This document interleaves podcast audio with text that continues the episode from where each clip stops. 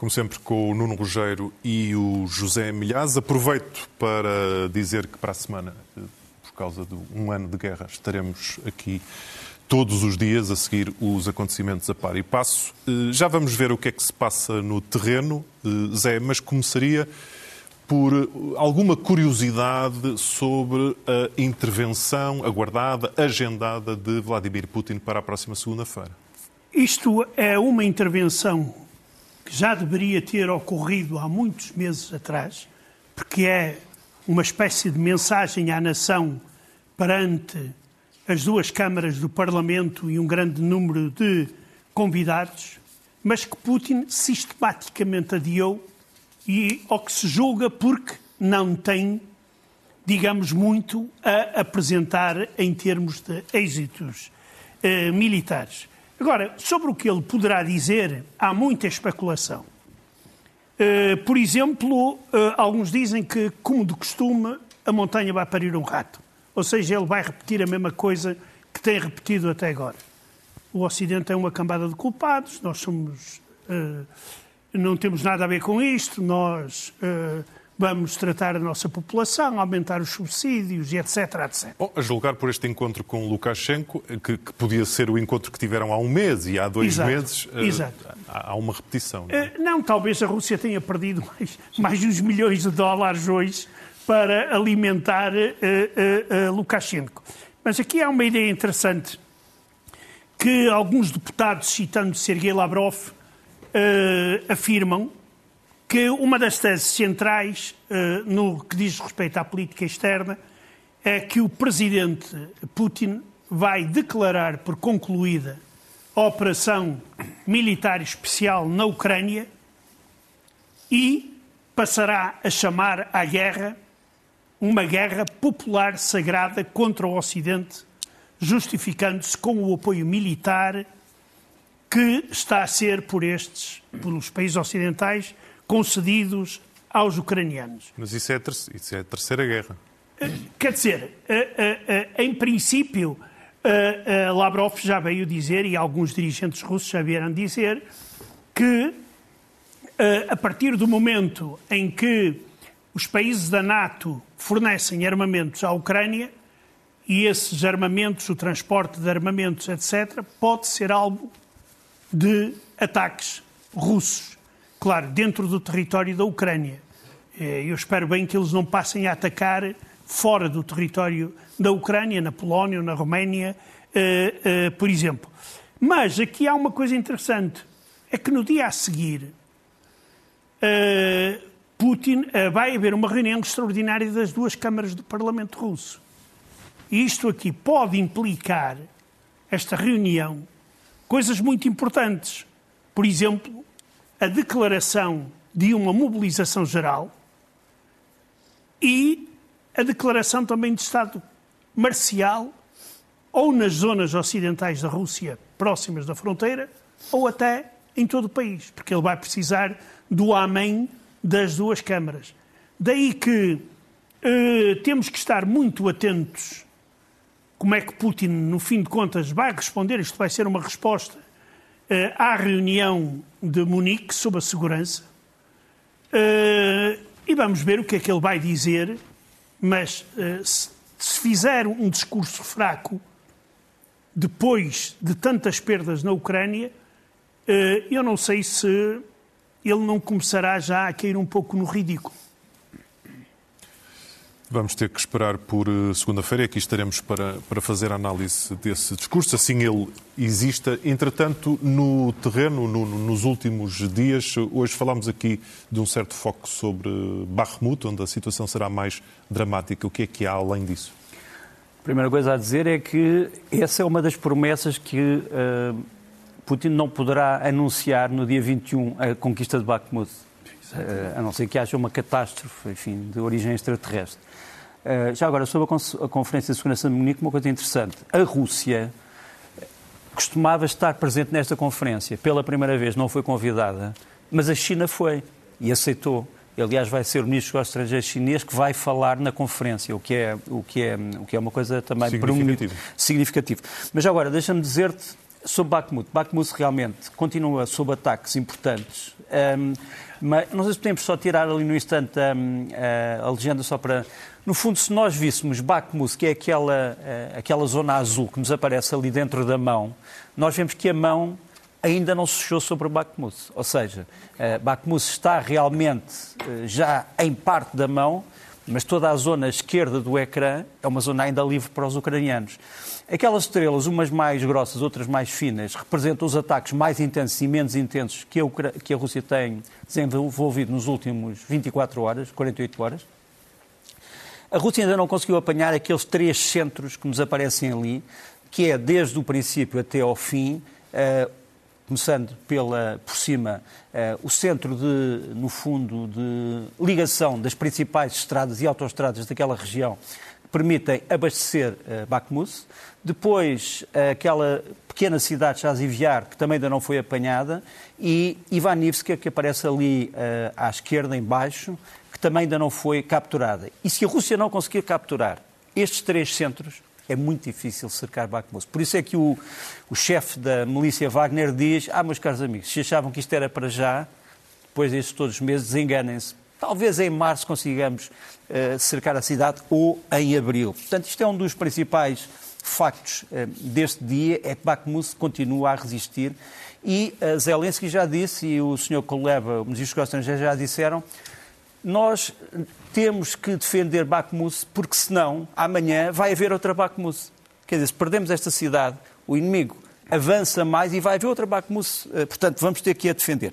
Portanto, isto é o primeiro, penso eu, que é a primeira verificação. Depois, sobre o que se passou esta semana em termos militares, Uh, todos dizem que o Irão vai enviar novos grupos de conselheiros militares para controlarem os drones, para controlarem, portanto, os, as aeronaves sem ocupantes. E os serviços secretos militares ucranianos revelaram esta conversa, que seria uma conversa entre dois especialistas iranianos que estão já, neste momento já em território ucraniano e que estariam a acertar, digamos assim, os alvos, dizendo é preciso corrigir este alvo, é preciso corrigir este alvo Detecta-se, segundo amigos meus eh, iranianos, que estes iranianos têm uma pronúncia levemente parecida com a pronúncia dos iranianos do Kurdistão, iraniano. Farsi. Uh, Farsi, mas com uma pronúncia do Kurdistão. Uh, eles até aventam quem é que poderia ser uma destas pessoas, mas isso fica para outras núpcias. Uh, mas esta presença de uh, iranianos em território ucraniano ocupado é, obviamente, extremamente grave do ponto de vista do direito internacional e acho que todos reconhecemos isto. Também é interessante aqui referirmos que um, uma das entidades que está a sofrer mais, é vítima e carrasca ao mesmo tempo no meio disto tudo, é a tal milícia Wagner. A milícia Wagner, sem dúvida, uh, está a perder muita gente. O próprio senhor Prigogine não, não nega.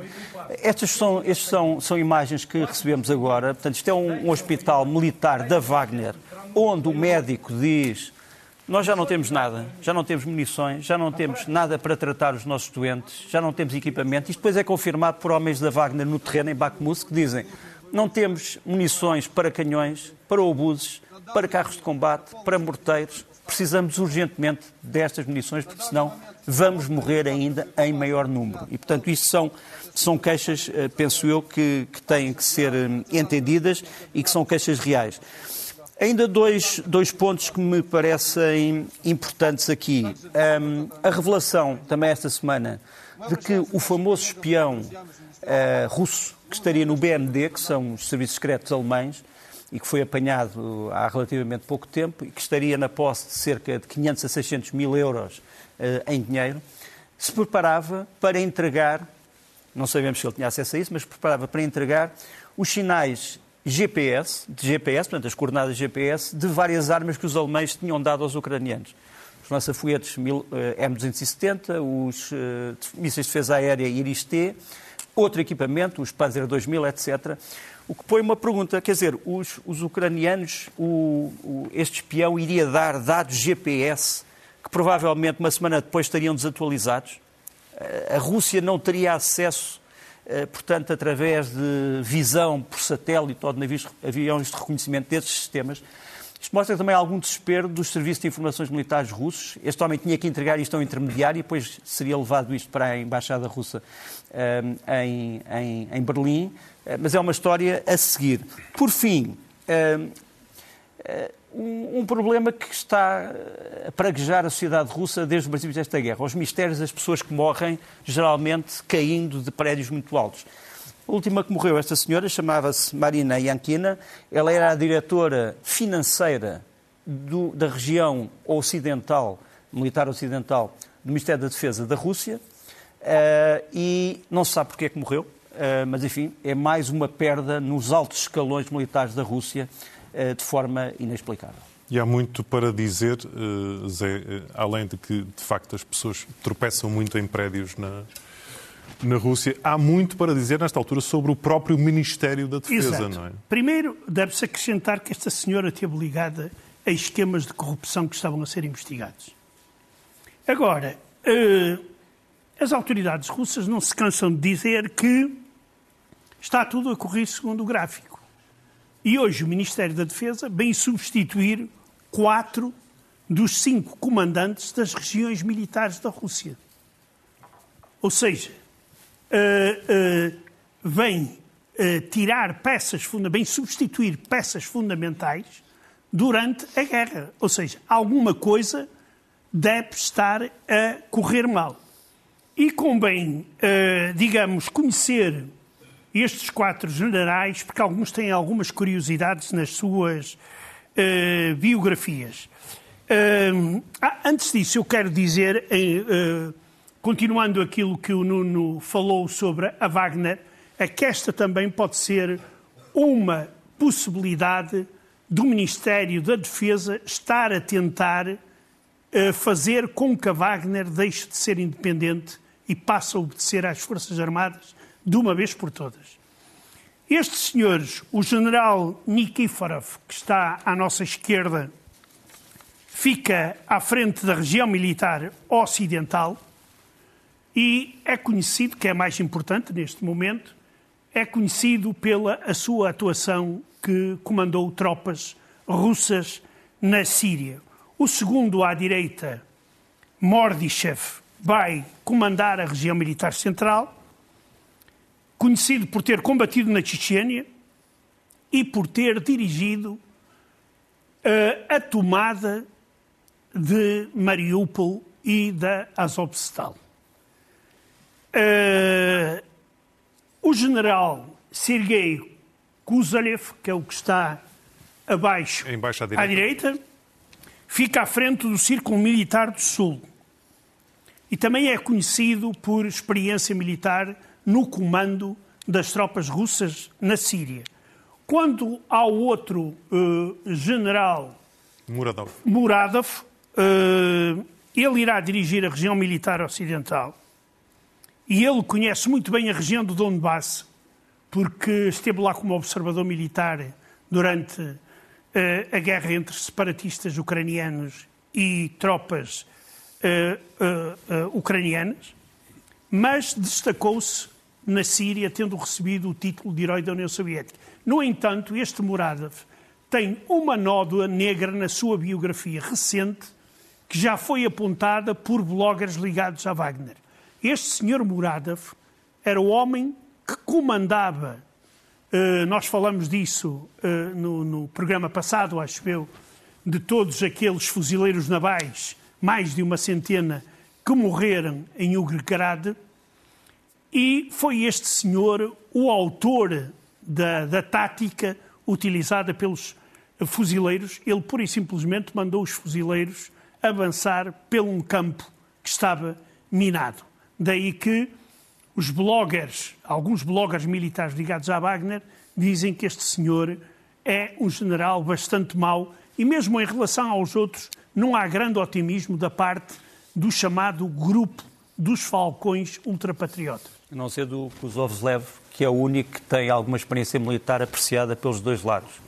Uh, e era um homem que ia aos funerais dos militares. Eu, por acaso, tenho uma pessoa que conhece bem o Kuzovlev e diz que destes quatro é o único que não subiu na carreira por, eh, por feitos burocráticos. Exato. Mas uma coisa que, que, que, falta eh, percebermos, Zé, depois da apresentação destes Sim. quatro homens para, para o espectador comum, isto significa que são homens mais duros para um recrudescimento da guerra, um continuar da guerra ainda mais Ora, violento? Ou que tipo de homens são estes? Isso é que, é que é uma grande pergunta e muito interessante saber. É se isto é um sinal da tal comunicação que Putin vai fazer ao país, ou seja, vai endurecer eh, eh, digamos, nomeadamente através do emprego da aviação, ataques à Ucrânia. O certo é que, para se mudar tantos generais, terá que se mudar alguma coisa muito importante em termos táticos e em termos estratégicos. Daí que isto pode significar o endurecimento da, da, das posições russas.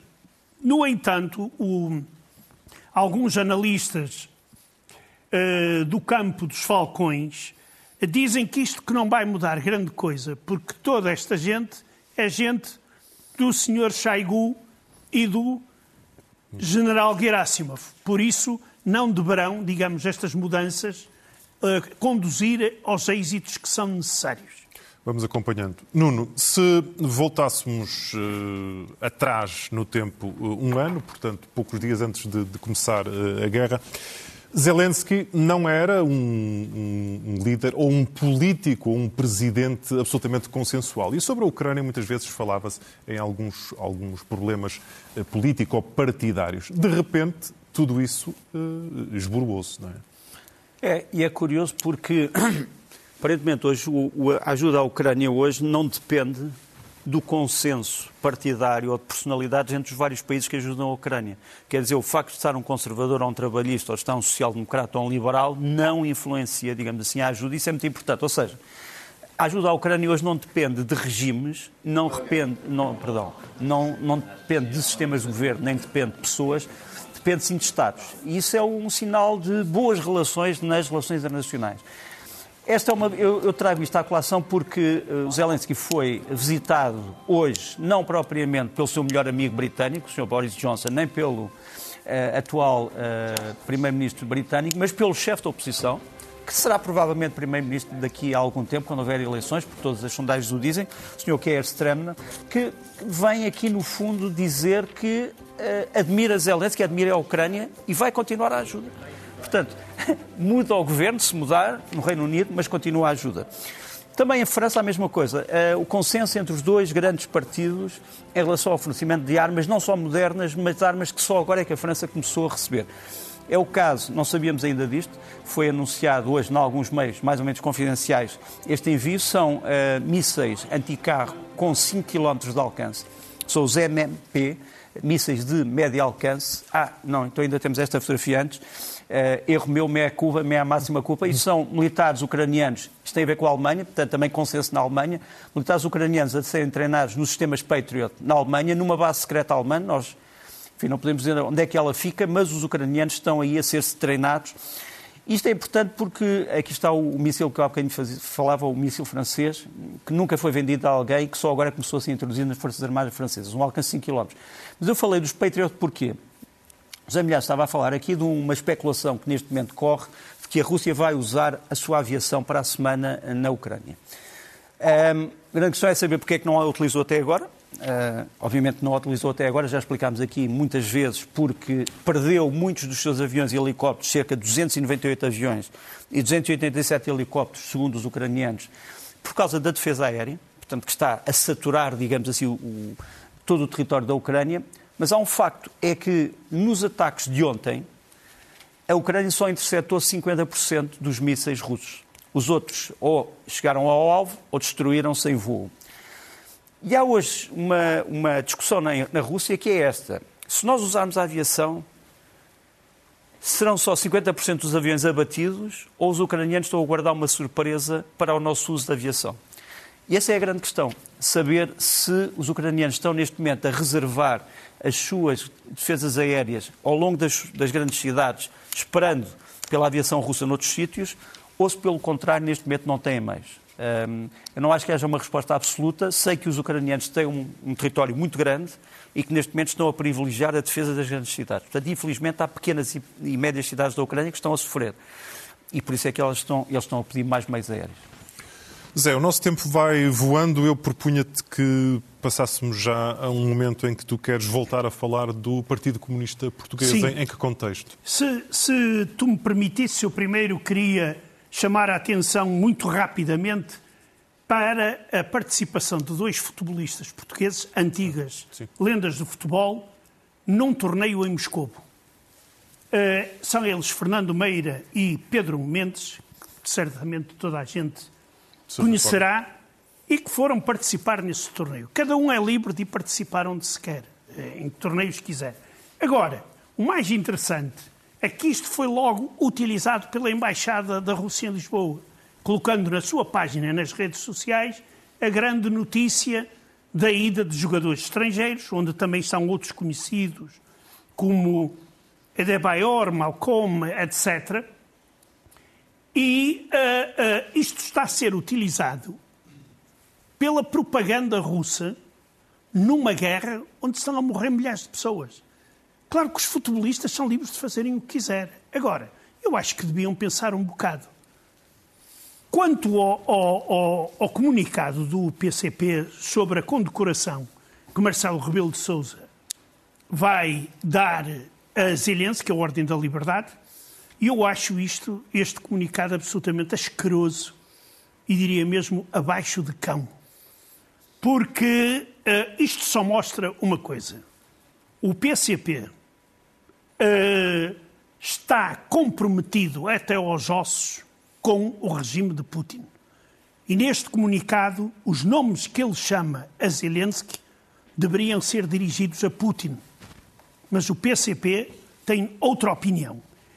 Daí que eu aqui colocaria uma questão, que é, e aqui perguntaria, deixaria essa questão à Embaixada Russa, não sei se ela me vai responder, se calhar não vai, eh, que é a seguinte: por que será que a Embaixada Russa e a Rússia concedem vistos a alguns jornalistas que, através da Rússia, vão não só para a Rússia, mas para as zonas ocupadas pela Rússia, que estão ligados ao PCP, esses recebem, e os jornalistas dos outros órgãos de informação, como é o caso da SIC, não recebem. Quer dizer, é com estes fretes que se pagam os favores. E não devem ser só estes favores. Eu faz-me sempre vir à cabeça a cooperação soviético-PCP, ou seja, isto era feito a troco de milhões. Agora, não sei se continua o dinheiro a ter importância, mas isto é uma prova de que o PCP eh, está, eh, digamos, completamente a fazer um favor a uma ditadura de direita. Por isso, eu daqui a pouco já não sei qual é a diferença entre o PCP e o Chega. Ficam as perguntas dos Amilhados. Nuno, não temos muito tempo, mas temos ainda tempo para falar de outro tipo de ajudas que a Rússia, entretanto, vai recebendo Sim, mas eu vou ser extremamente sintético. Deixa-me mostrar-te aqui uh, uma das maiores cadeias de supermercados do mundo, todos nós a conhecemos e, e, admiramos pela sua qualidade, não desfazendo, a Auchan. Auchan aqui em Kiev-Riv, portanto, a, a, no fundo, a, pátria, a, cidade natal de Zelensky. A Auchan está a ser acusada por um consórcio de jornalistas uh, europeus de ter colaborado numa distribuição de material dito humanitário às Forças Armadas russas durante a invasão, portanto, em março do ano passado. A Oxão nega, diz que não, não tem conhecimento disto, mas o que os jornalistas afirmam e com provas é que isto terá sido feito pelos gestores da Oxã na Rússia, porque a, Rússia também, eh, porque a Oxã também está presente na Ucrânia, assim como noutros países. E é a própria Oxã da Ucrânia, com quem eu contatei hoje, que pede uma investigação exemplar a este caso. Porque a Oxã não só os gestores russos da Oxã não só terão distribuído material às Forças Armadas Russas, mas terão, digamos assim, entregue uh, empregados seus, através da divulgação dos seus cartões de identidade, para o sistema de recrutamento. E parece-me grave. Já agora, a propósito ainda de bens e serviços, deixa-me só mostrar que os ucranianos estão agora a fazer uma série de alimentos, bolachas, etc., com este, com este código de barros, portanto tem um código de barros e por cima Made in Ukraine Under Fire, feito na Ucrânia debaixo de fogo. Acho que é uma boa ideia. E por fim, o senhor, falando ainda de bens e serviços, o senhor Alexei Miller, que é o dono da Gazprom, russa, Uh, vem dizer uma coisa que todos nós sabemos: a Gazprom tem gás para décadas, provavelmente para séculos. Mas, mas esse não é o problema. É que, o problema é saber se o consegue vender. Uh, e não houve uma única resposta nestas celebrações da Gazprom sobre o facto de a Rússia realmente nadar em gás, mas o principal comprador do gás russo já não o quer, é a União Europeia. Meus caros, ficamos hoje eh, por aqui. Desejo-vos um bom fim de semana e para a semana cá estaremos. Uma semana que se prevê intensa neste conflito absolutamente dramático que caminha a passos largos para um, completar um ano, que será precisamente dentro de oito dias, no próximo dia 24.